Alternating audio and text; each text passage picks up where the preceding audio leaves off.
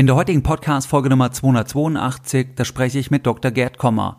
Dr. Kommer ist Autor diverser Finanzratgeber, unter anderem der Bücher Souverän investieren mit Indexfonds und ETFs und dem Buch Kaufen oder Mieten. Ferner ist Dr. Kommer auch Geschäftsführer der Gerd Kommer Invest GmbH in München. Herr Kommer war schon mal zu Gast in der Show und zwar im November 2017.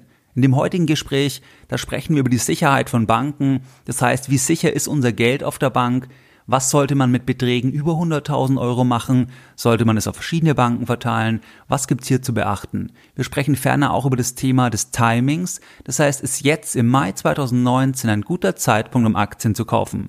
Wir sprechen auch über Dividendenstrategien. Wir sprechen über das Thema der finanziellen Unabhängigkeit. Und wir sprechen auch darüber, was Dr. Gerd Kommer heute machen würde, wenn er das Wissen von heute hätte und nochmal 30 Jahre alt wäre. Wie würde seine persönliche Anlagestrategie aussehen? Viel Spaß bei der heutigen Podcast-Folge. Herzlich willkommen bei Geldbildung, der wöchentliche Finanzpodcast zu Themen rund um Börse und Kapitalmarkt. Erst die Bildung über Geld ermöglicht die Bildung von Geld. Es begrüßt dich der Moderator Stefan Obersteller. Herzlich willkommen bei Geldbildung. Schön, dass du dabei bist. Jeden Sonntag erhalten über 10.000 clevere Privatanleger meinen wöchentlichen Geldbildung-Newsletter. Bereits seit mehreren Jahren, seit 2014 und pünktlich versendet wie ein Schweizer Uhrwerk jeden Sonntag. In dem wöchentlichen Geldbildung-Newsletter, da gehen wir auf weitere Informationen ein, da gebe ich dir weitere Hinweise, die dich deine Geldbildung und vor allem dein Depot wirklich weiterbringen und diese Informationen findest du nicht im Podcast und auch nicht auf der Webseite. In der Vergangenheit sprachen wir beispielsweise über neuere Investments von Star-Investoren wie Warren Buffett. Wir sprachen auch über Tagesgeld, Festgeldangebote. Wir sprachen über Bewertungslevel bei Aktien und über viele weitere spannende Themen. Wenn du hier noch nicht dabei bist, dann schließe dich uns gerne an. Das Ganze ist für dich kostenlos. Du kannst dich anschließen, indem du jetzt auf www.geldbildung.de gehst und dich direkt auf der Startseite mit deiner E-Mail-Adresse für dieses kostenfreie Format einträgst. Wir gehen jetzt direkt in das heutige Gespräch mit Dr. Gerd Kommer. Das Gespräch ist in München entstanden. Ja, herzlich willkommen, Herr Kommer. Wir sitzen heute Anfang Mai 2019 zusammen. Ist jetzt ein guter Zeitpunkt, Aktien zu kaufen? Ja, eine, eine gute Frage, Herr Obersteller. Äh, letzten Endes äh, gefühlt ist immer der falsche Zeitpunkt, bin ich jetzt, äh, da bin ich jetzt ein bisschen sarkastisch. Also einmal, wie jetzt, äh, heißt es, ach, der Aktienmarkt ist so hoch bewertet ähm, und es könnte einen Crash geben. Ich habe in der Zeitung so und so gelesen oder im, im, auf YouTube hat mir der Guru so und so äh, angekündigt, der größte Crash aller Zeiten steht bevor. Denken Sie mal, denken Sie mal an Dirk Müller, den berühmten äh, Fondsmanager und, und Buchautor, der sagt zum Beispiel sowas, also jetzt ist der falsche Zeitpunkt, um in Aktien einzusteigen und ähm, Gehen Sie einfach mal zwei, drei Monate zurück, ähm, Anfang Januar, als wir gerade so einen kleinen oder vielleicht mittelgroßen Rücksetzer hatten im Aktienmarkt. Äh, der, der, DAX war in der Spitze 18 Prozent eingebrochen. Da sagte natürlich dann jeder, ach, jetzt ist der falsche Zeitpunkt, denn ja. äh, das könnte ja nur der Anfang von einem richtig großen Crash sein. Und so ist es eigentlich immer. Äh, und die, die, ich, ich habe das Gefühl, dass die Deutschen in dieser Hinsicht besonders äh, paranoid sind, könnte man schon sagen. Also ich habe zehn Jahre in Großbritannien gelebt, äh, zwei Jahre in den USA, 17 Jahre überhaupt im, im Ausland, äh, einschließlich ein paar Jahre in Südafrika und so weiter. Ich habe das Gefühl, dass nirgendwo dieses Sicherheitsbewusstsein, also jetzt, ich, ich, ich investiere in den Aktienmarkt nur, wenn ich sicher sein kann, ähm, auch diese hohen Renditen, die der Aktienmarkt langfristig äh, äh, und zwar höher als alle anderen Assetklassen bietet, dass ich die auch tatsächlich jetzt gleich und kontinuierlich bekomme. Ja. Das, diese Garantie gibt es nicht und deswegen haben wir halt in Deutschland über 80 Millionen Lebensversicherungsverträge. Das ist wahrscheinlich Weltrekord äh, bezogen auf die Größe der Bevölkerung. Ähm, und deswegen sind wir halt so übersteigert und auch letztlich ungesund sicherheitsbewusst. Ja, das definitiv so. Und vor allem, wenn wir wieder in den Dezember reingehen, da kann man ja auch glücklicherweise dank dem Internet kostengünstig mal die Artikel nochmal anschauen. Da wird ja dann immer beschrieben, jetzt ist es besser, vorsichtig zu sein. Dabei, wenn wir den Umkehrschluss nehmen, dass wenn es dann etwas mit Rabatt gibt, also wenn wir glauben, dass es halt der Wirtschaft in 15 Jahren besser geht, dann ist es einfach erstmal auch ein Rabatt, letztlich. Aber es wird ja immer, wenn, wenn es eine Korrektur gibt, eher, dass man jetzt vorsichtiger sein sollte. Oh also es wird ja immer das wäre jetzt mal an die Hörer, dass die mal das verfolgen, wenn wieder so etwas ist, wie dann die Zeitungsartikel eigentlich das beschreiben. Und das sehe ich genauso. Dass, und wir hatten ja auch im, Vorgespräch jetzt gesprochen zum Thema ähm, Risikowahrnehmung. Da hatten Sie auch das Beispiel mit Bankkonten genommen. Dass Bankkonten, vielleicht können wir da mal drüber sprechen, die werden ja als sicher wahrgenommen, weil die nicht schwanken. 1000 Euro bleiben 1000 Euro, das bleibt 1000 Euro. Wie sehen Sie das Thema, dass eigentlich ja, das als risikoarm wahrgenommen wird? Also ich würde wirklich jedem Leser, ob reich oder arm sozusagen, empfehlen, auf keinen Fall, auf keinen Fall mehr als 100.000 Euro auf einem Bankkonto äh, länger als ein paar Wochen oder vielleicht auch zwei, drei Monate liegen zu lassen. 100.000 äh, Euro deswegen, weil das natürlich äh, die Summe ist, die ähm, vom, vom Staat, in dem Fall dem deutschen Staat, garantiert wird. Banken sind risikoreiche Schuldner. Wenn Sie äh, Geld in Form eines Termingeldes, eines Tagesgeldes, eines Spar äh, Girokontos oder überhaupt eines Bankguthabens einer Bank leihen, das tun Sie ja, Sie geben damit der Bank de facto einen Absolut. Kredit, ähm, dann gehen Sie jetzt ein, ein beträchtliches Risiko ein. Das Risiko, dass diese Bank äh, ihre, ihren Kredit, den Kredit, den Sie der Bank gegeben haben, also Ihre Einlage nicht zurückzahlen kann. Und wenn ich mir die letzten 2000 Jahre anschaue, so lange gibt es eigentlich Banken schon und vor allem auch die letzten 200, 300 Jahre, die eher repräsentativ sind, dann ist das eine Geschichte der Bankkonkurse. Vor zehn Jahren sind 20 Banken in Deutschland etwa Konkurs gegangen, wurden vom Staat letztlich gerettet. Und ohne den Staat ähm, hätten die, die Sparer dort äh, viel Geld verloren. Vor, vor ein, zwei Jahren ist die älteste Bank der Welt, die Banca Monte di Paschi, ähm, äh, italienische Bank, 800 Jahre alt, pleite gegangen. Und äh, irgendwo auf der Welt geht ständig eine Bank pleite. Ähm, und wenn es ähm, und, und, und, und, und wenn der Staat nicht da äh, helfen würde in den meisten Fällen, aber auf diese meisten Fälle kann man sich nicht halt hundertprozentig verlassen, dann würden viele Menschen schon viel Geld verloren lassen. Also Banken sind äh, Bank, äh, Geld verloren haben. Also Banken sind grundsätzlich unsichere Schuldner und ähm, der, die Tatsache, dass, dass ein Bankguthaben in, in, sozusagen in guten und normalen Zeiten nicht volatil ist, also dass morgen noch genau der, der gleiche Wert auf meinem Konto steht, der gleiche Saldo wie heute, ähm, das heißt nicht, dass dieses Guthaben sicher ist. Okay, das ist halt ähm, eine provokante Gegenfrage. Ich sag mal, diese Vorgehensweise ist für sehr, sehr viele vollkommen unrealistisch, die halt wesentlich vermögender sind, mhm. ähm, weil die nicht immer schauen können, ähm, dass sie unter 100.000 sind. Ich meine, die Alternative wäre, dass sie dann sagen, dann gehen sie halt in sichere Schuldner rein, das wäre halt irgendwie Bundesanleihen oder irgendwas. Mhm. Oder sie sagen halt, sie verteilen so viele Banken. Aber klar, wenn, wenn jetzt jemand halt wesentlich mehr Geld hat, das ist vollkommen unrealistisch. Oder auch bei Unternehmern zum Beispiel. Mhm. Das ist auch extrem nicht wirklich praktikabel, weil die einfach weil da ganz andere Umsätze laufen oder einfach ganz andere Sicherheitspuffer stehen muss, wenn man jetzt an Mittelstände oder so denkt. Wie sehen Sie das dort dann? Weil, ich meine, das habe ich mal bei einem amerikanischen Podcast, ich glaube bei einem Stanford-Professor gehört, und der hat gesagt, letztlich ist diese Einlagensicherung, weil es die gibt, schauen die Leute nicht, wie ist der Schuldner, weil sie sagen, es gibt ja diese Einlagensicherung. Mhm. Sprich, sie schauen nicht, ist der, Schuldner, der Schuldner kreditwürdig und dadurch geben einfach alle das Geld und dadurch wird der Markt eigentlich außer Kraft gesetzt in seiner Wirksamkeit, dass Leute von der Allokation schauen, ist das riskant oder nicht. Ähm, aber wie sehen Sie das? Ich meine, wenn man bei einer Großbank jetzt beispielsweise ist, halten Sie das für realistisch, weil, weil am Ende, ich habe das manchmal im Podcast so formuliert, man hat halt eins weiter noch den Staat, wo man halt dann darauf wetten muss, also man könnte schauen, wie viele Wähler sind bei den Banken Kunden. Mhm. Und also das war die, diese weitere Denkweise, dass das nicht möglich ist, dass der Staat dann nicht sagt, wir retten das um jeden Preis. Wie, wie sehen Sie das Thema? Also auf diese staatliche Rettungsgarantie äh, jenseits dessen, was der Staat gesetzlich zugesagt hat, in dem Fall äh, im Einlagensicherungsgesetz in Deutschland und in anderen EU-Ländern, diese 100.000 Euro, von denen ich vorhin gesprochen habe, jenseits dieser 100.000 Euro würde ich mich auf gar nichts verlassen. Und es ist auch nicht nötig, sich darauf zu, zu, zu verlassen, denn es gibt ja so einfache Alternativen. Also die einfachste Alternative Online, ist, wenn ich 200.000 Euro habe, dann verteile ich es halt ja, auf zwei klar. Banken.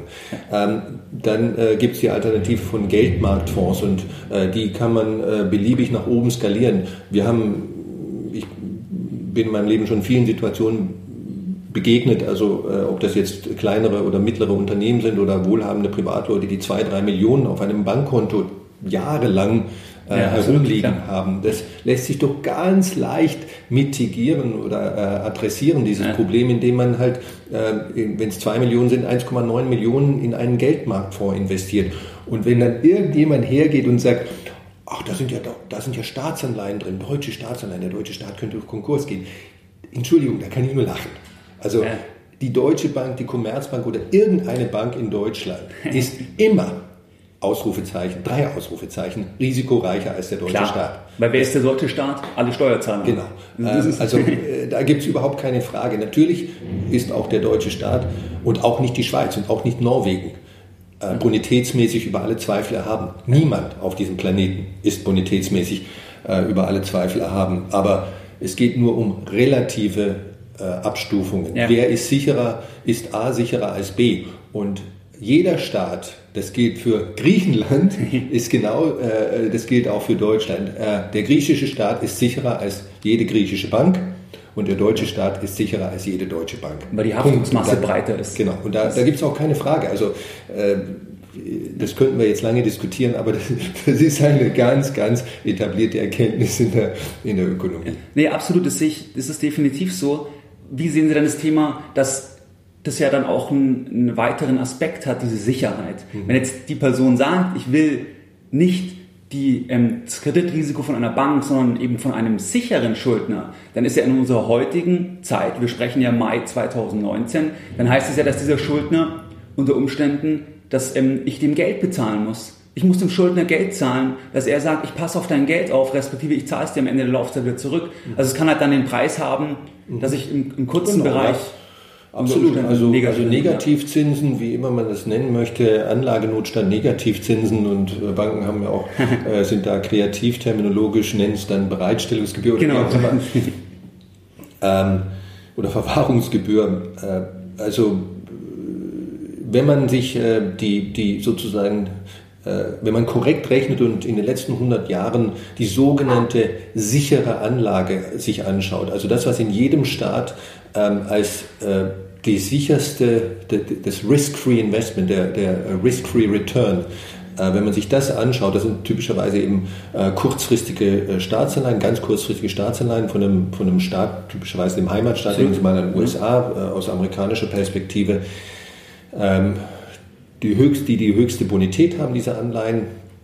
AAA, das ist sozusagen die, die Bestnote, was äh, Kreditwürdigkeit und Bonität anbelangt. In Deutschland, in Deutschland ist es eben der deutsche Staat.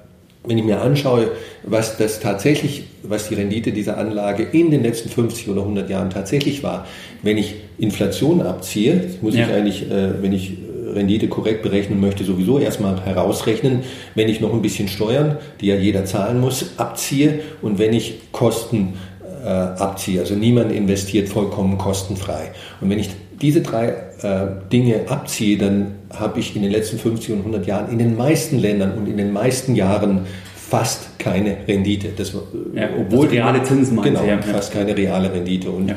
ähm, infolgedessen könnte man sagen, für die risikofreie, für das risikofreie Asset oder das risikoärmste Asset, den Vermögenswert, ähm, gibt es sowieso auf lange Sicht im Durchschnitt keine nennenswerte Rendite.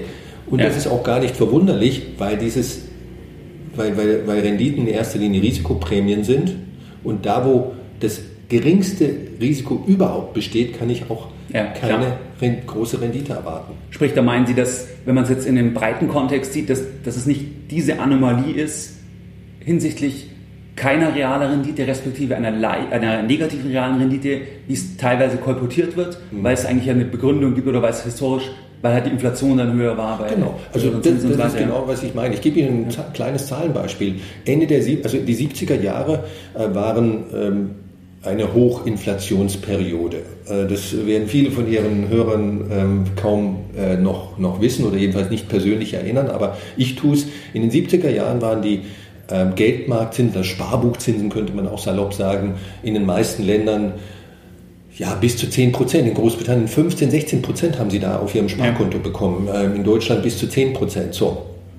Deutschland hatte da sogar noch die mit die niedrigste Inflation aller westlichen Länder. Also ähm, äh, jetzt unterstellen wir mal, jemand hatte damals ein Sparkonto Ende, 19, äh, Ende der 70er Jahre, 1979, bekam da, sagen wir mal jetzt der Einfachheit halber, 10% Zinsen. Klingt erstmal toll.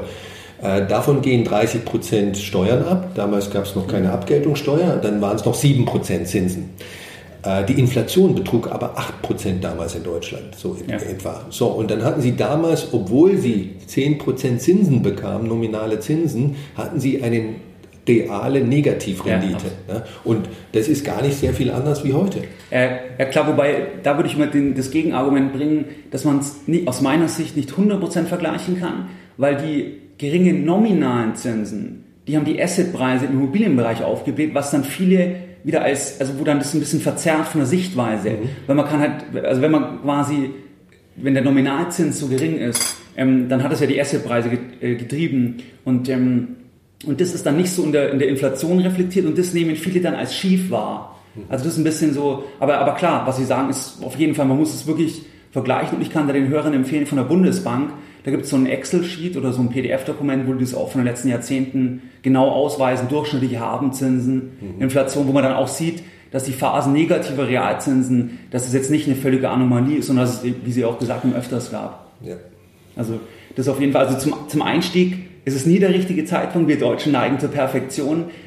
Wie ist das bei den Engländern? Gibt es da irgendwie einen Unterschied? Weil Sie haben ja da zehn Jahre gelebt, haben Sie erzählt. Mhm. Sind die da nicht so perfektionistisch oder sind die irgendwie risikofreudiger bei der Geldanlage? Oder?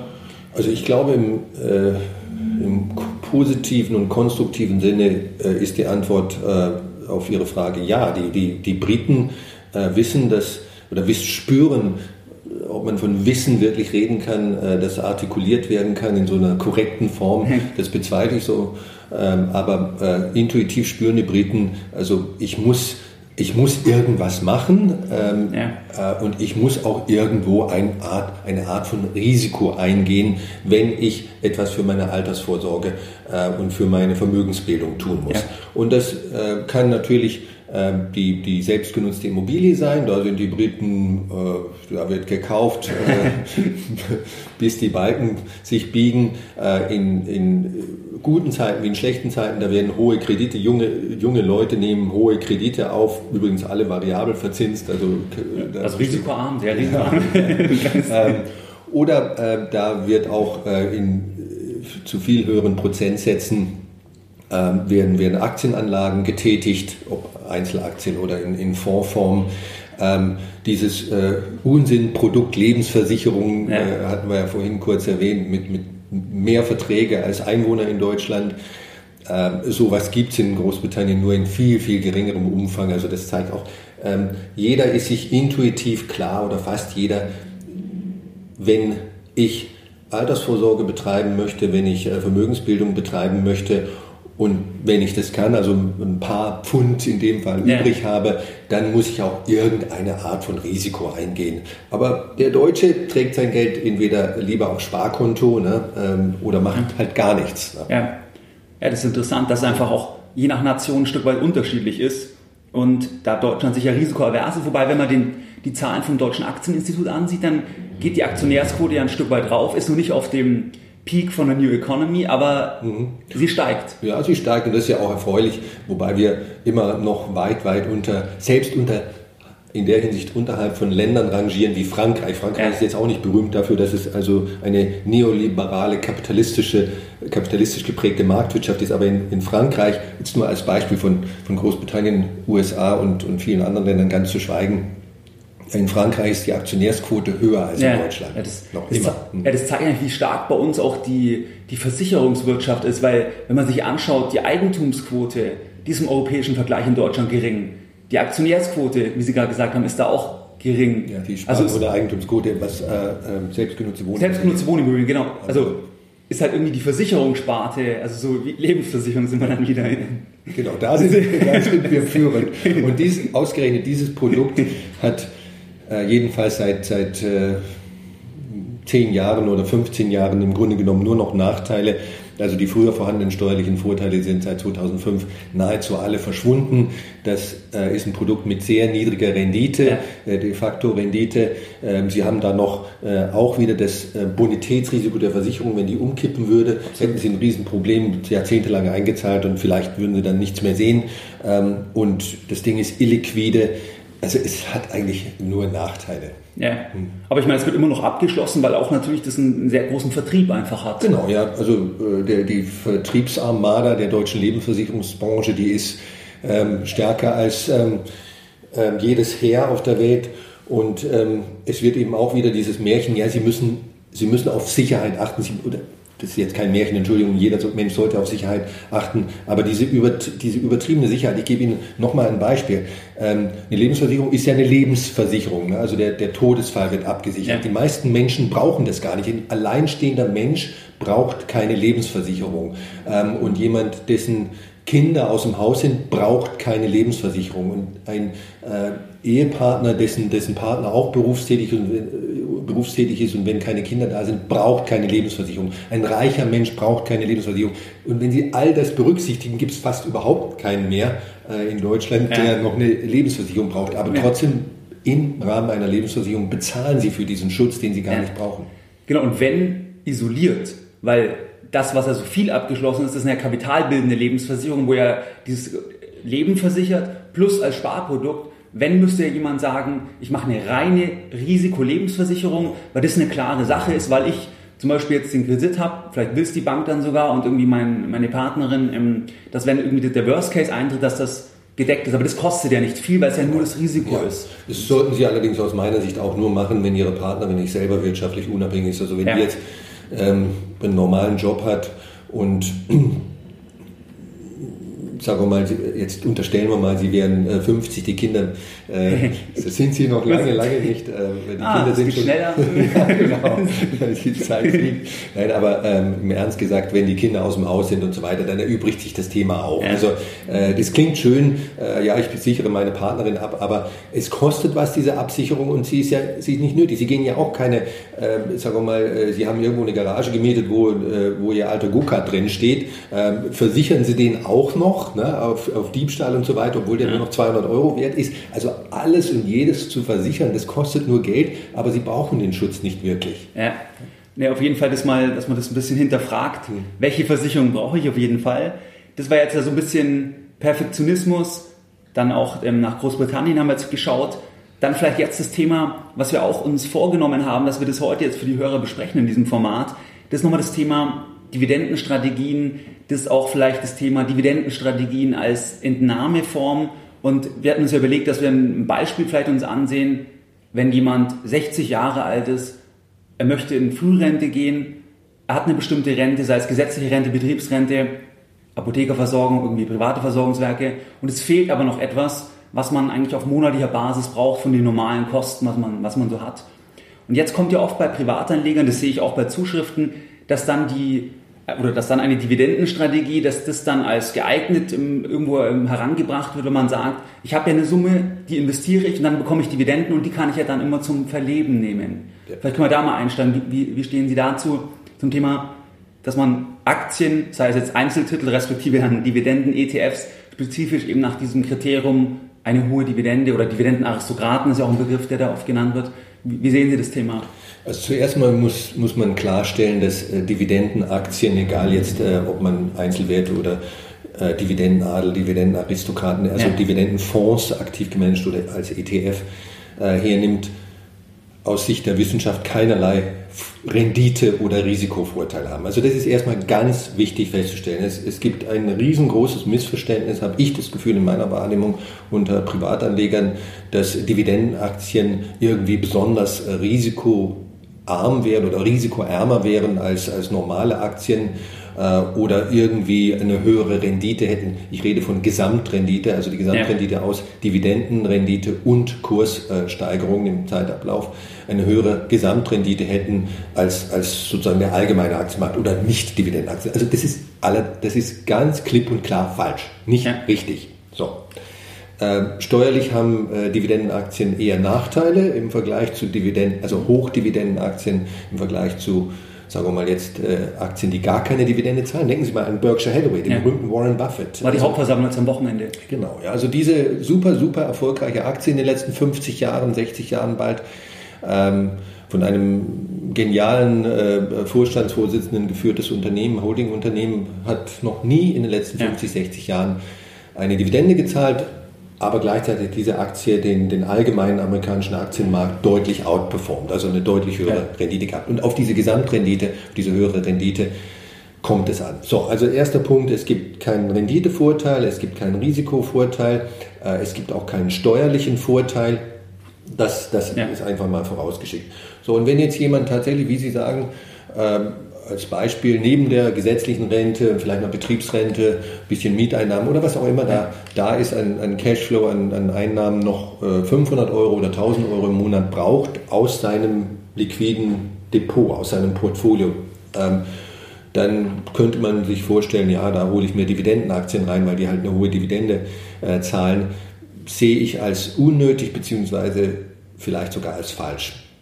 Falsch deswegen, weil man über einen äh, zum Beispiel thesaurierenden Fonds, thesaurierenden ETF, der gar nichts ausschüttet, äh, diesen äh, Cashflow, diese Liquidität, die man jeden Monat braucht, genauso darstellen kann, präziser darstellen kann. Also wenn man wirklich sagt, ich ja. brauche ex, also mehr oder weniger exakt 1000 Euro im Monat, das soll nicht 2000 Euro sein, das soll auch nicht 500 Euro sein, sondern 1000 Euro im Monat. Und das kriege ich mit Dividendenaktien sowieso nie genau hin. Äh, einmal ist es zu viel, einmal zu wenig ähm, oder es ist dauernd zu wenig, dauernd zu viel.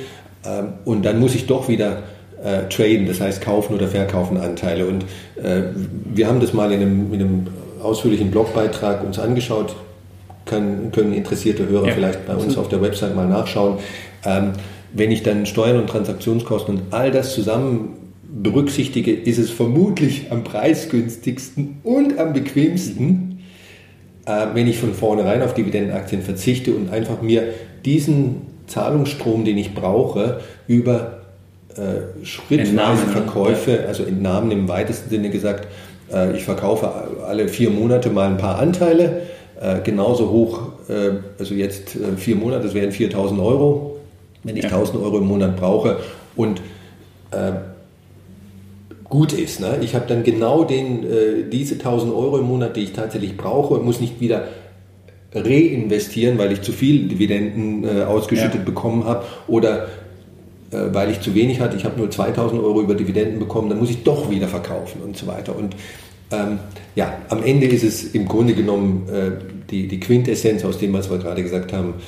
Dividendenaktien haben keine höheren Renditen ja. oder weniger Risiko und wenn ich einen bestimmten Cashflow brauche, kann ich das über Anteilsverkäufe eigentlich viel günstiger darstellen. Ich denke, bei Dividenden kommt es halt daher, dass teilweise mit einhergeht, dass es halt dann Value-Aktien sind, dass die andere Eigenschaften noch haben und deswegen auch gute Unternehmen sind. Ja. Also wenn ein Unternehmen ja eben als Dividendenaristokrat oder wie auch immer man das bezeichnen würde, Jahrzehnte Dividenden bezahlt, die gesteigert hat und die, die Quote zum Beispiel zum Gewinn nicht gesteigert hat, also die Ausschüttungsquote, dann, dann muss ja das Unternehmen irgendwas richtig gemacht haben. Genau. Das ist ja der Grund, warum da manche sagen, ja. aber das ist halt nicht, wie Sie sagen, das ist ja nur eine Komponente und es ist jetzt nicht, ähm, also wenn kann es halt sein, dass ein Unternehmen was Dividenden bezahlt, auch ein gutes Unternehmen ist, aber, aber ähm, es gibt halt auch andere Unternehmen, wo dann die hohe Dividenden und die irgendwie schlecht sind. Wenn man zum Beispiel jetzt die Energieaktien anschaut oder wenn man jetzt die Autobauer anschaut, die haben jetzt, zum Beispiel Daimler hat jetzt in diesem Monat im Mai die Hauptversammlung, die Aktie ist sehr schlecht gelaufen, hat jetzt eine ganz hohe Dividendenrendite, die haben die Ausschüttungsquote sogar noch ein bisschen angehoben, weil die Gewinne auch gefallen sind. Ähm, das sieht halt erstmal für Anleger als toll aus und man sagt, da habe ich 5,5 Prozent, ja. ähm, weil die dann irgendwie so 5,5 Prozent versus Sparbuch 0%. Das ist ja, also ich meine, äh, mir haben dann schon ab und zu mal irgendwelche äh, Leser oder äh, Counterparties vorgeworfen, ja, ich, ich würde gegen Dividendenaktien wettern. Nein, tue ich nicht. Also äh, es ist schön, wenn man eine hohe Dividende bekommt, aber das ist ungefähr, äh, ja, es gibt unter Dividendenaktien attraktive Aktien und unter nicht Dividendenzahlenden ja, genau. äh, Aktien gibt es attraktive da, äh, Aktien. Also die Dividende als isoliertes Merkmal Absolut. ist kein sinnvolles Aktienselektionskriterium. Das ja.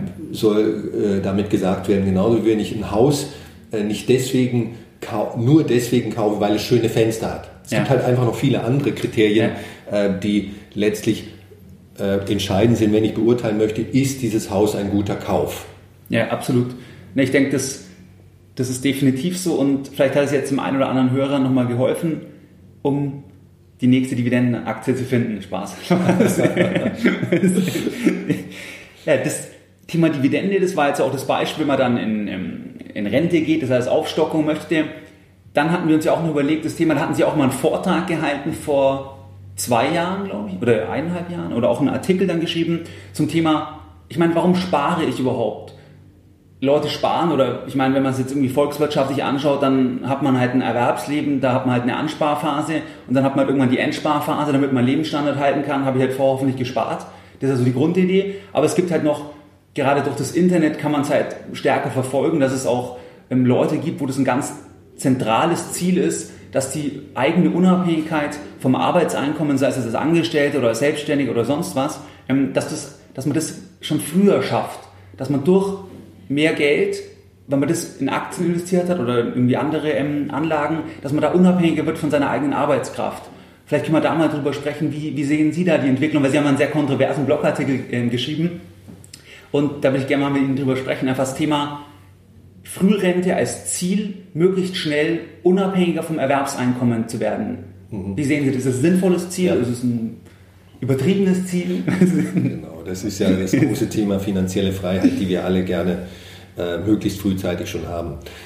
Nee, Spaß beiseite. Also äh, sparen, Geld anlegen, investieren, ich benutze das jetzt alles mal als Synonyme, ja. gleichbedeutend, ähm, äh, ist eine sinnvolle Sache äh, um Altersvorsorge und Vermögensbildung zu betreiben. Niemand möchte irgendwann in, in der Zukunft, äh, ob das jetzt mit 50 ist, mit 60, mit 70, mit 80, sozusagen unerwünschterweise, unerwarteterweise, ungeplanterweise seinen Lebensstandard senken müssen. Das ist so ein bisschen abstrakt gesagt. Ne? Wir, ja. haben, wir haben einen bestimmten Lebensstandard, wir wollen in einer bestimmten Weise leben, die einen sehr ambitioniert und, ähm, und äh, sehr aufwendig und die anderen eher moderat. Aber in dieser wir haben irgendwo, jeder von uns hat in der Hinsicht bewusst oder unbewusst definiertes Lebensstandardziel. Und ähm, der Sinn und Zweck von, von, von Sparen, Investieren, Vorsorgen ist, dass wir dieses Ziel tatsächlich auch realisieren können, äh, erreichen können. Also ja. nicht, nicht weniger haben, äh, jetzt mal bildlich gesprochen, dann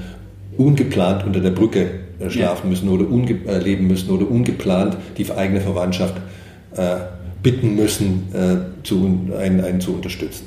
So, und selbstverständlich kann man das und sollte man das ähm, frühzeitig tun, insbesondere in einem Zeitalter, in dem die gesetzliche Rente, das, das sozusagen Vorsorgetool Nummer eins, mal ja. neudeutsch gesagt, das äh, in, in Deutschland seit ja, bald 100 Jahren, aber in erster Linie seit dem Zweiten Weltkrieg ähm, äh, die, die Hauptquelle von, von Alterssicherung war. Dieses Tool wird in der Zukunft nicht mehr so gut funktionieren äh, für die zukünftigen Rentnergenerationen. Das schließt mich schon ein, ich bin noch kein Rentner, aber 56, ähm, schließt mich schon ein und schließt Sie natürlich, äh, Herr Obersteller, sind viel jünger ein. Also die gesetzliche Rente wird es in Zukunft nicht mehr richten. Wer nur die gesetzliche Rente hat für die Jahrgänge ab ca. 1960 und später, wer nur die gesetzliche Rentenversicherung hat, also keine schuldenfreie Immobilie hat, in der er wohnen kann oder auch kein, kein Bankdepot hat oder irgendwelche anderen Quellen von, von Vermögen, der wird mit großer Wahrscheinlichkeit, wenn er in Rente geht, ob das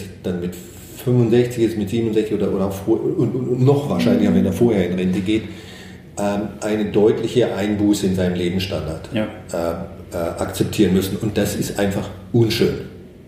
Und dafür muss man oder dagegen muss man was tun. Das kann man sehr gut mit, mit Aktien sparen, ETF sparen, kann es auch über äh, den Kauf einer, einer selbstgenutzten Immobilie oder über andere Dinge tun. Ne? Wenn man jetzt nicht das Glück hat, zu erben, äh, viel zu erben oder vielleicht eine Lotterie äh, zu gewinnen.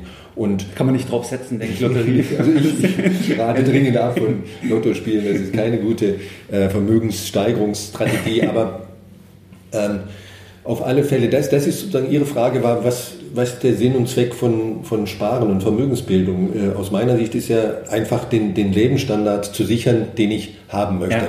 Ja. Ähm, wenn jetzt Leute glauben, darüber hinaus, äh, man könnte durch äh, zum Beispiel Dividendenaktien, jetzt bin ich ein bisschen sarkastisch, ähm, oder äh, sagen wir mal, äh, Wohnungen kaufen und die dann vermieten, ne, mit, mit ja. kreditfinanzierten Wohnungen, ähm, zuverlässig schnell reich werden und dann sozusagen mit 35 oder 40 ähm, äh, sogenanntes passives Einkommen, über den Begriff muss ich besonders lachen, insbesondere in Bezug auf Immobilien, ja, ähm, äh, weil das äh, Immobilienverwaltung nichts mit passiv zu tun hat, das ist höchst aktiv und kann sogar mal sehr unangenehm aktiv werden. Ja, definitiv. Ähm, also äh, passives, sogenanntes passives Einkommen zu erzielen, ähm, und, und dann mit, mit 40 äh, quasi nur noch am Strand rumzuhängen oder äh, in die Stadtbibliothek zu gehen. Volkshochschulkurse besuchen. besuchen. Nur noch das tun, was einem Spaß macht. 50% Hänge, Hängematte und 50% mit Freunden chillen. Ähm, also das wird mit sehr, sehr großer Wahrscheinlichkeit so gut also so gut wie für niemanden funktionieren. Äh, obwohl es dazu natürlich ja. ja. Tausende von Blogs gibt und Büchern gibt, die solche Sachen ver, äh, versprechen, also der schnelle Weg zur finanziellen Freiheit. Ja. Und das ist meines Erachtens einfach ähm, ja eine Form von Investmentpornografie.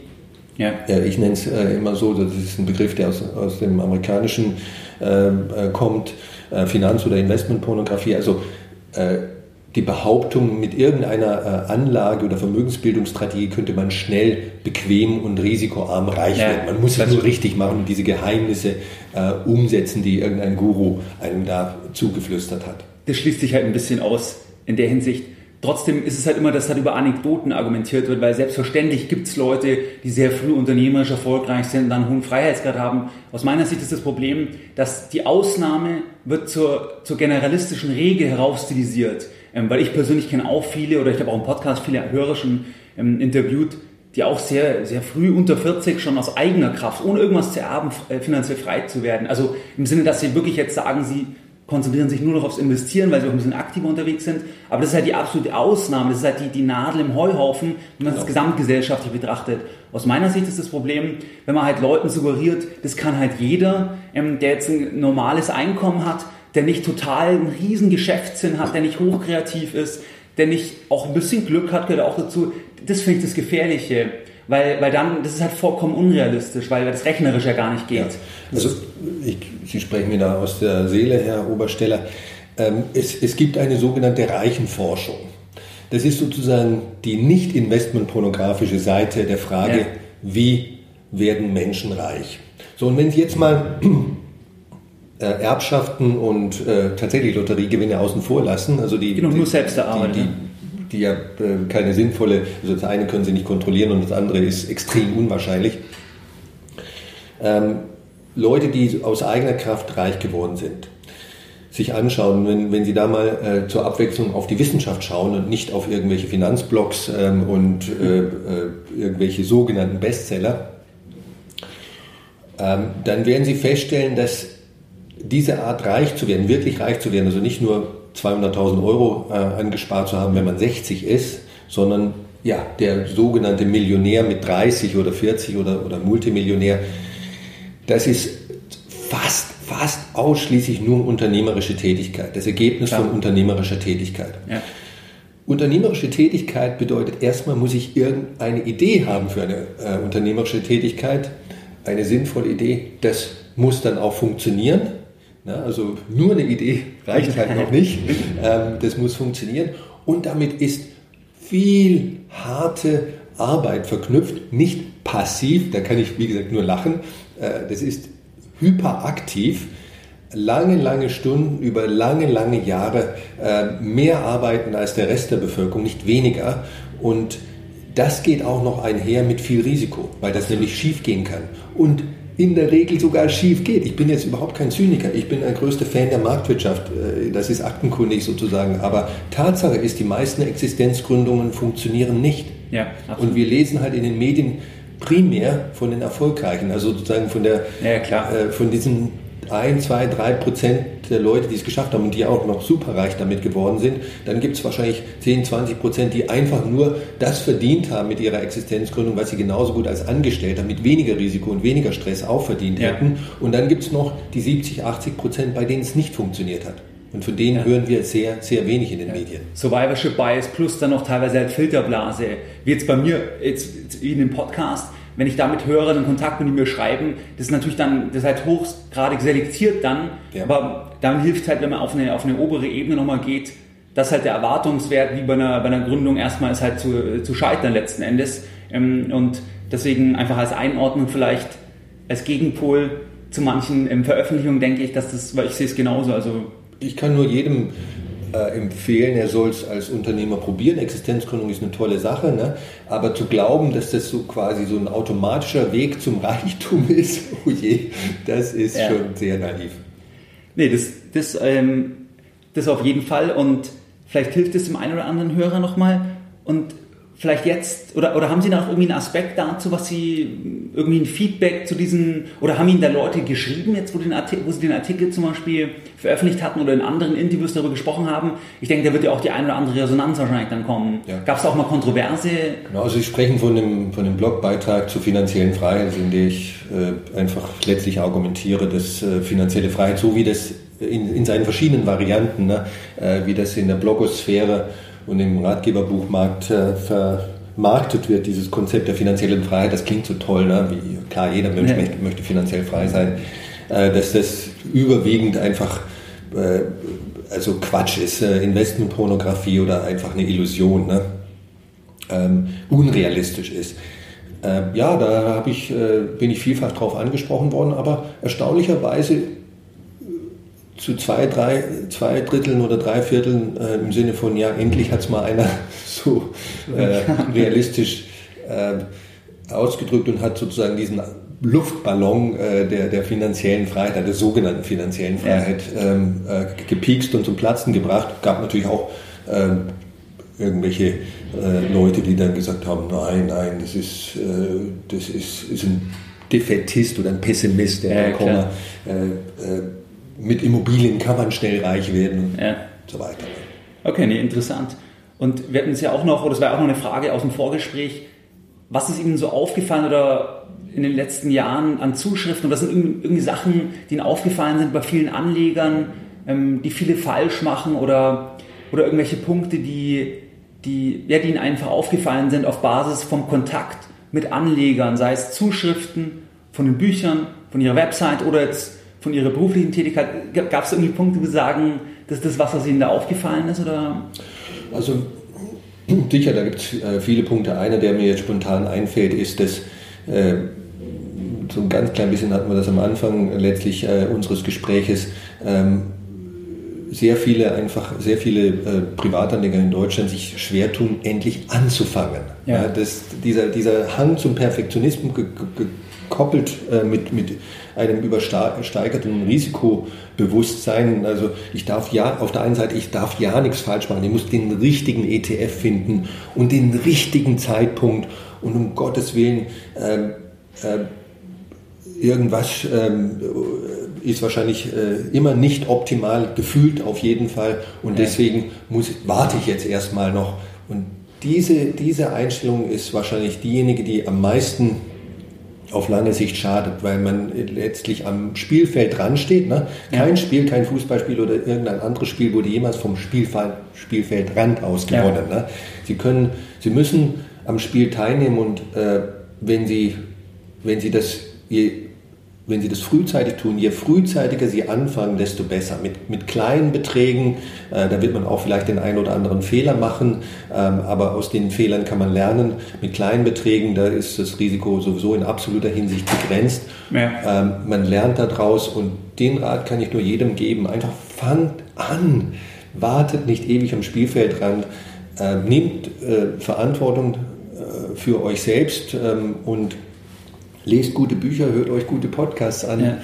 Äh, dann, das ist jetzt der richtige schon mal. Ja. Und wie sehen Sie das? Das habe ich letztes Mal mit jemandem ähm, diskutiert.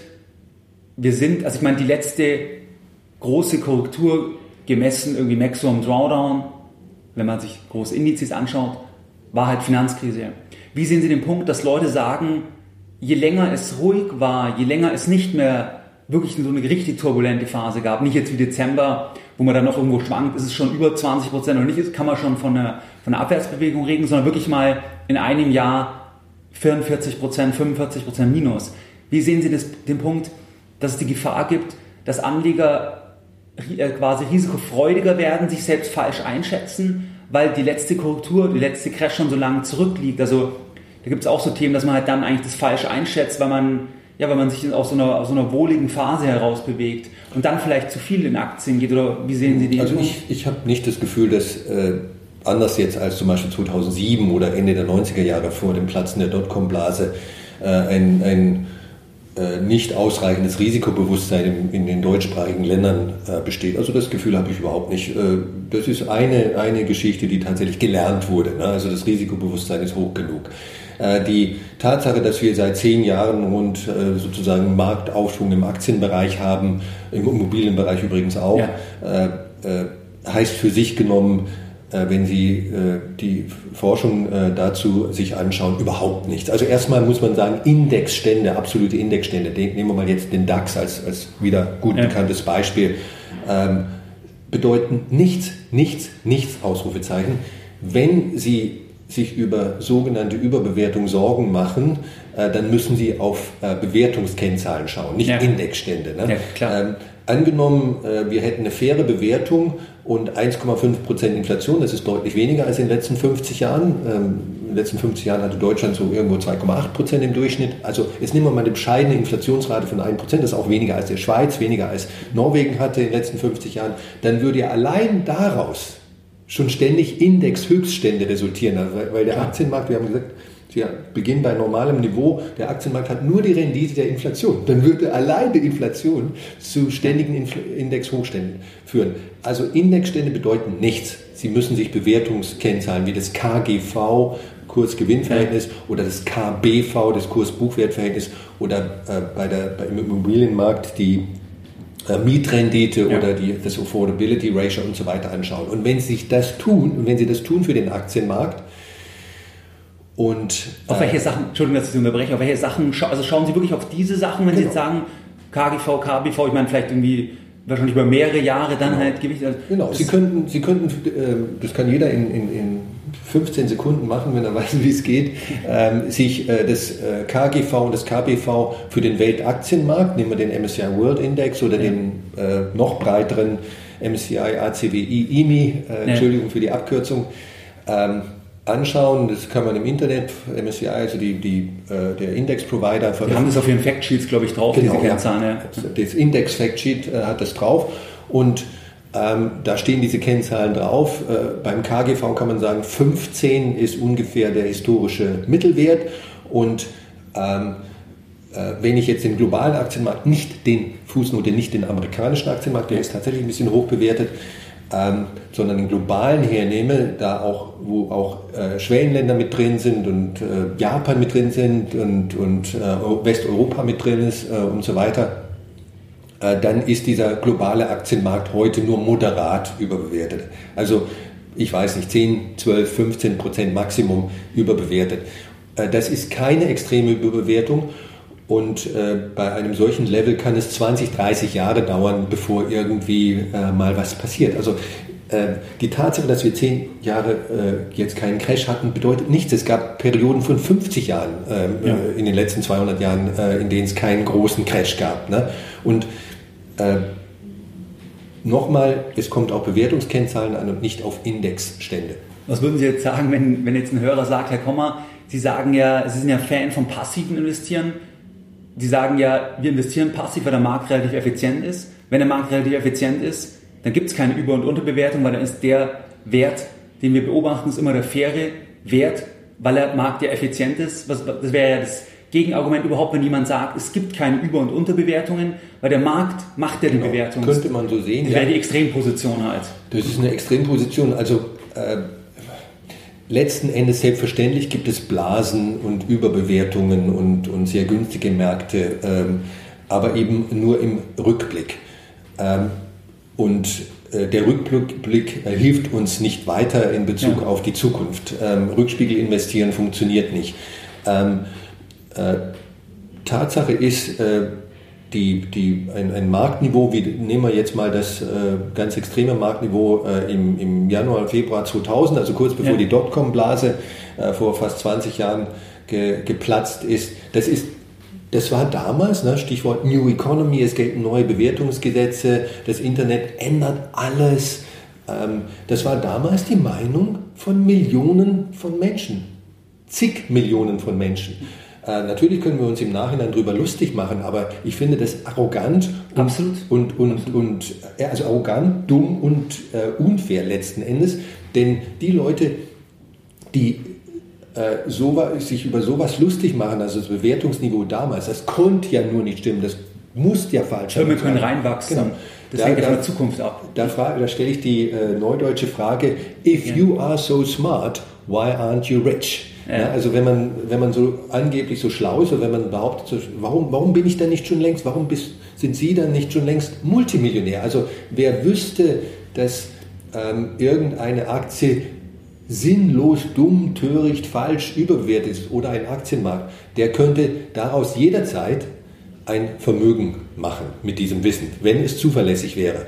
Und deswegen sind Blasen, über die kann man sprechen, aber letzten Endes nur retrospektiv im Rückblick.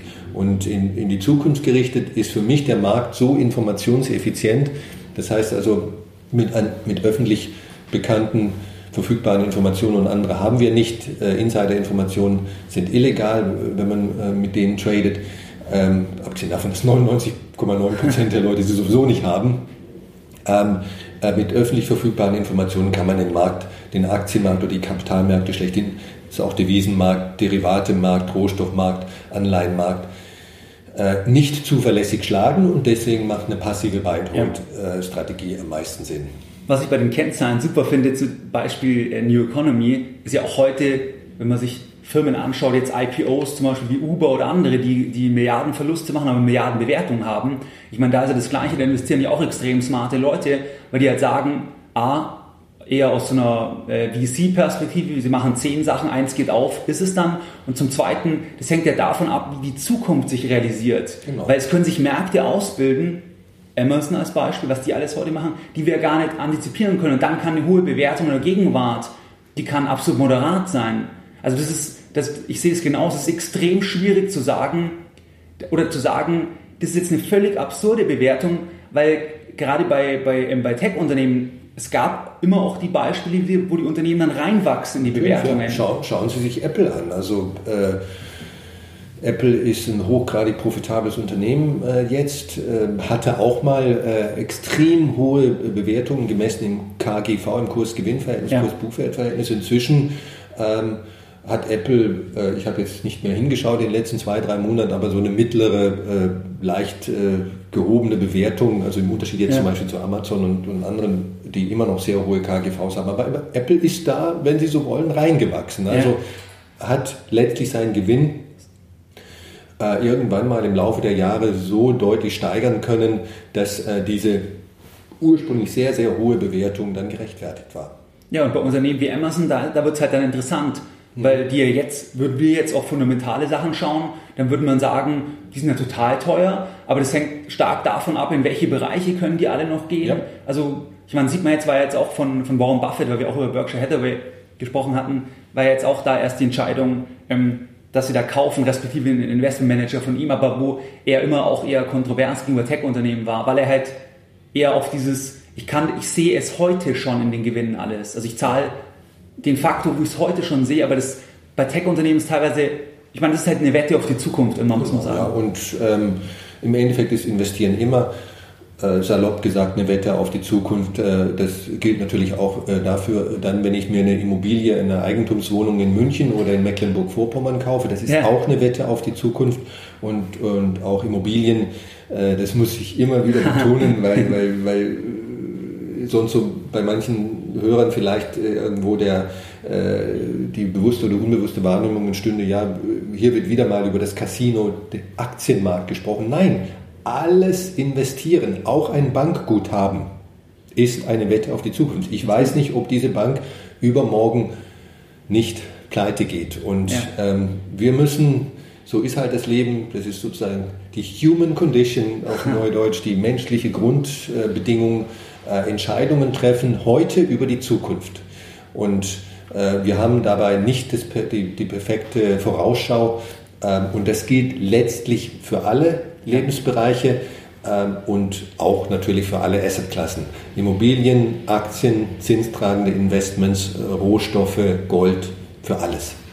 Aber sehen Sie da bei Mandanten von Ihnen eine Nachfrage auch, dass Sie sagen, wir wollen jetzt noch in Ballungszentren, wie wir in München jetzt sitzen, die wollen jetzt da noch Geld sicher parken, respektive, das ist ja die Umkehr, äh, die, die Kehrseite der Medaille, wenn man sagt, die Mietrenditen sind so gering, mhm. dann heißt es ja, das wird als so sicher wahrgenommen vom Markt, dass Leute bereit sind, es zu kaufen, obwohl sie nur so wenig Erträge für den genau, ja. bezahlten Preis bekommen. Also sehen Sie da was, dass Leute sagen, die jetzt für, aus ihrem Kreis, Mandantenkreis, dass sie sagen, sie wollen es trotzdem machen, weil es als, als einfach als, als Sicherheit oder? Ja, also äh, das, ist ein, das ist ein sehr interessanter Punkt, den Sie da ansprechen.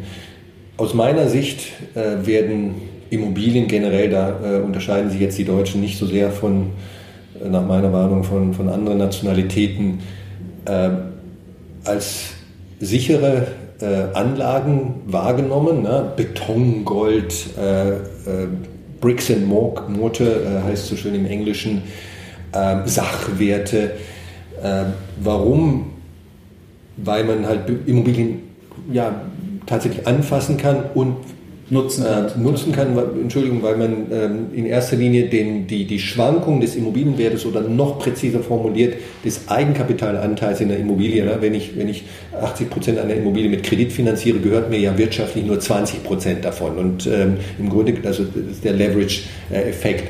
Und äh, ich muss eigentlich, wenn ich das Risiko dieser Immobilie oder dieses Investments betrachte, schauen, wie mein Eigenkapitalanteil schwankt. Also Immobilienwert minus Schulden. Das ist mein Eigenkapital. Und ähm, es gibt einfach die Wahrnehmung, ähm, die nicht gerechtfertigt ist, die falsch ist, die grundfalsch ist, dass Immobilien irgendwie, ich bin jetzt bewusst so diffus, irgendwie in Anführungszeichen sicherer seien ähm, als ähm, andere Anlageformen. Also ja. da gibt es wirklich Leute, die, die allen Ernstes glauben, eine, äh, nehmen wir jetzt mal ein, ein, ein, ein Reihenhaus zu kaufen in Stuttgart, willkürliches Beispiel, sei sicherer als diese 250.000 Euro oder 500.000 Euro oder was auch immer da reingesteckt wird. Jetzt vergessen wir mal den Kredit, nehmen wir mal an, ja. das ist 100% äh, Eigenkapital. Ich kaufe mir ein Reihenhaus für 700.000 Euro in Stuttgart, dass das sicherer sei, als diese 700.000 Euro in eine deutsche Staatsanleihe zu investieren. Diese Meinung ist sehr verbreitet. Ja, das haben Sie ja. Diese Meinung ist absurd. Ja, das ist halt, das ist halt sehr, das ist ein Gefühlsthema einfach.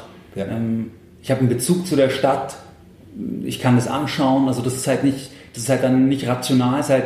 Genau, ja, halt der deutsche Staat kann ja pleite gehen, ne? Und es gibt die Euro oder die, Entschuldigung, die Tage 2 Salden und wie das alles heißt. Ja, ja, das gibt's alles. Der deutsche Staat kann pleite gehen und diese Tage Dingsbums-Salden sind eher schlecht für Hab uns. Habe ich mal eine Podcast-Folge gemacht. Ja, aber ähm, diese riesigen oder andere, äh, aber vergleichbar gravierende Risiken gibt es natürlich für die Immobilie genauso. Ne? Ja. Das fängt an mit Immobilienbetrug. Habe ich diese Immobilie überhaupt gekauft, wirksam gekauft? Hat es alles schon gegeben. Es gibt ja. also Leute, die äh, eines Tages, fünf Wochen nach dem Kauf aufwachen und merken, ups, sie haben das falsche Dokument unterschrieben. Es gibt Hausschwamm, es gibt Erdbeben, die nicht versichert sind.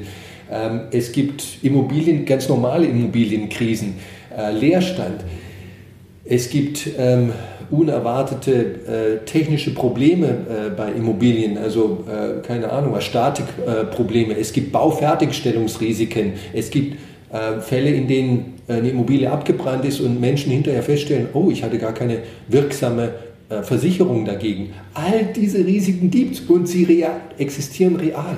Ja, und das Problem ist halt, ich sag mal, wenn es ein größeres Portfolio ist, das ist ja nicht das Riesenthema, weil die Diversifikation gegeben ist. Aber wenn ich eine Immobilie, ein Haus da in Stuttgart habe, und das ist alles mein Vermögen, dann trifft mich ja jedes, hat man im Vorgespräch, Event Risk, mhm. wo das dann wirklich substanziell, weil der größte Arbeitgeber weggeht. Genau. Gut, Stuttgart ist das diversifizierte, aber denk mal, äh, Ingolstadt oder, oder andere, wo die stärker von einem Arbeitgeber abhängig sind, habe ich ein Eventriss, dann, dann fällt halt mein Gesamtvermögen um langfristig um die Hälfte oder, oder vielleicht, gut, Totalverlust vielleicht nicht, aber ähm, das ist halt, glaube ich, auch das Thema, dass halt, weil es nicht in Scheibchen eingeteilt werden ja, kann, richtig. kann ich diese für den, für das, sagen wir mal, 90, 95 Prozent der Anleger, die können halt nicht sinnvoll das splitten, weil halt sie immer einen riesen Batzen halt haben, ja. einen riesen Klumpen einfach ja, haben. Also ich wollte noch äh, eine Sache ergänzen. Ich bitte mich nicht missverstehen dahingehend, dass ich sage, Immobilieninvestments sind schlecht oder sollte man nicht machen. Um Gottes Willen, nein. Das wäre ein falsches Verständnis. Ich habe zwei Bücher über Immobilien geschrieben. Ich will nur sagen, dass Immobilien auch risikobehaftete ja. Investments sind und äh, man sollte nicht mehr an Oma und Opas Sprüchlein, fromme Sprüchlein glauben, äh, trautes Heim, Glück allein, da kann nichts schief gehen und so weiter Immobilieninvestments können schiefgehen, insbesondere wenn sie hochgradig mit Kredit finanziert sind. Und äh, das kann ganz schlecht ausgehen, kann natürlich auch gut ausgehen, so wie es halt letztlich bei allen ja, Assetklassen ja. der Fall ist. Es ist halt jetzt, dass teilweise das, das ähm, Anekdotische wieder einsetzt, mhm. dass man halt sagt, die, die, haben, weißt du, die haben damals da gekauft, 2009, 2010, mhm.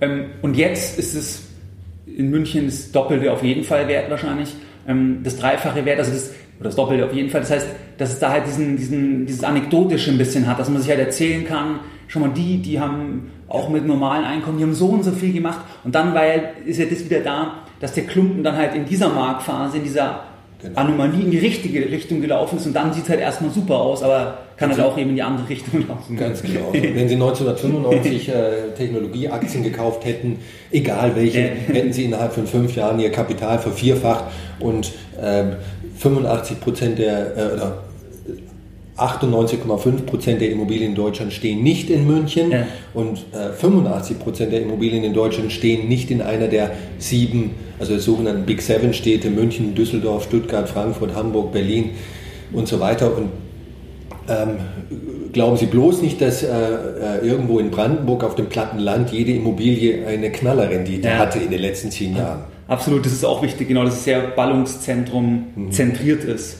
das Thema. Und Vielleicht in anderer Zeit auch ein Thema noch jetzt vielleicht zum Ende hin. Was würden Sie mit, dem, mit all dem Wissen jetzt von heute, was würden Sie selbst anders machen, wenn Sie jetzt nochmal 20 wären, wenn Sie nochmal 30 wären?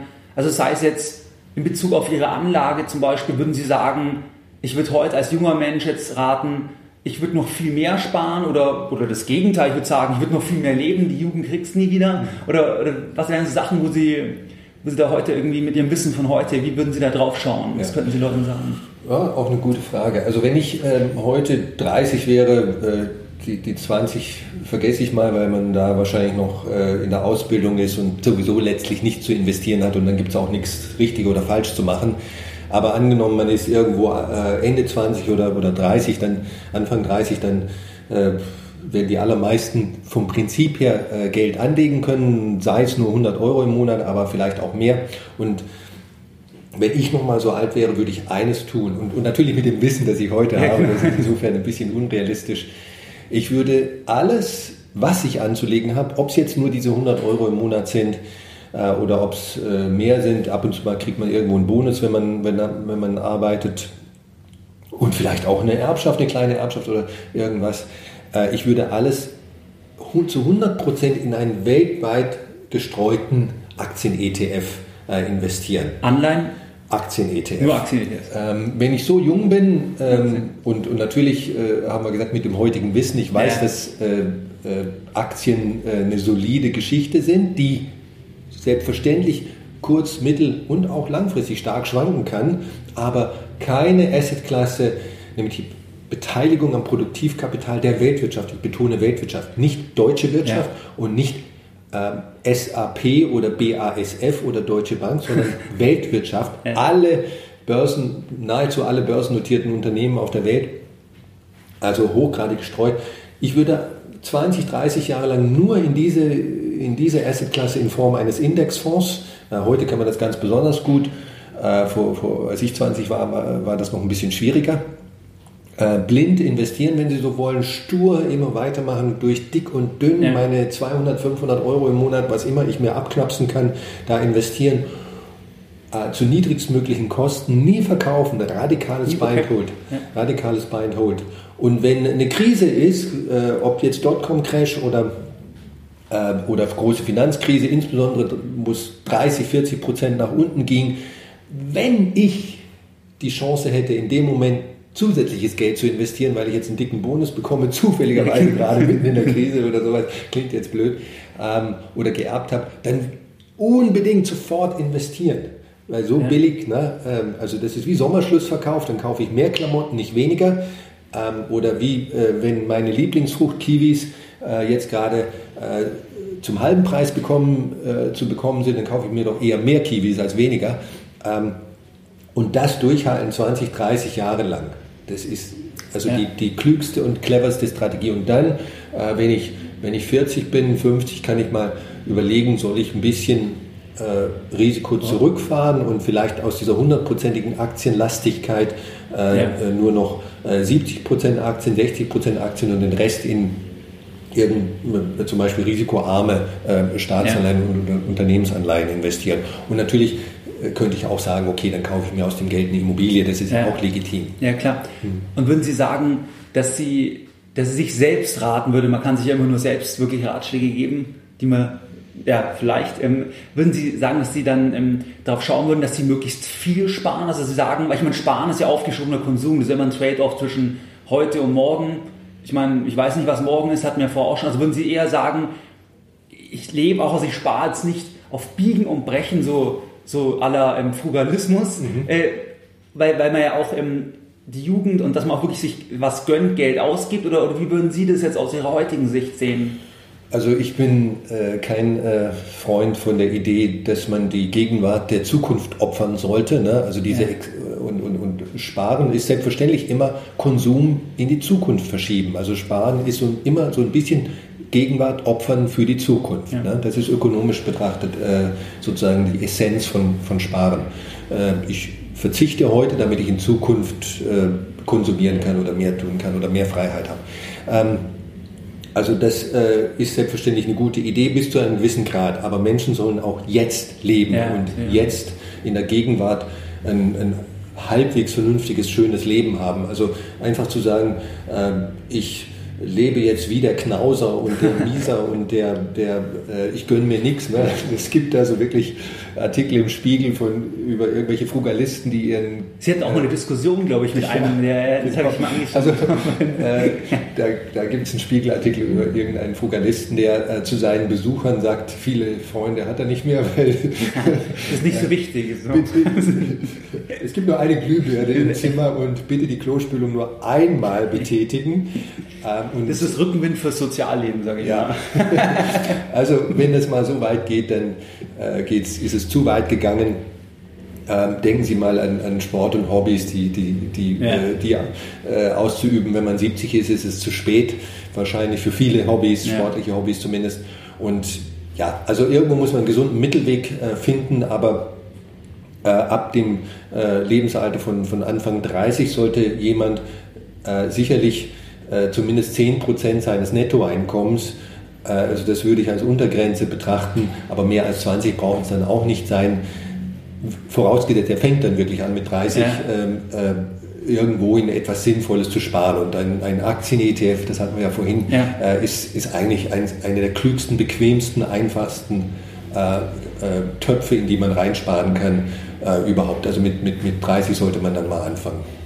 Ja, okay, super. Ich denke auch, ich weiß nicht, haben Sie noch irgendwie einen Punkt? Ansonsten wären wir aus meiner Sicht, wäre das auch jetzt ein, ein abgerundetes Gespräch oder, oder haben Sie noch irgendwie ein Argument oder irgendeinen Punkt, was wir was wir noch. Ähm Nein, jetzt äh, lassen wir äh, Ihre äh, Zuhörer einfach mal das viele Gesagte verdauen und ich denke, wir haben ein paar sehr interessante Themen äh, kurz gestreift.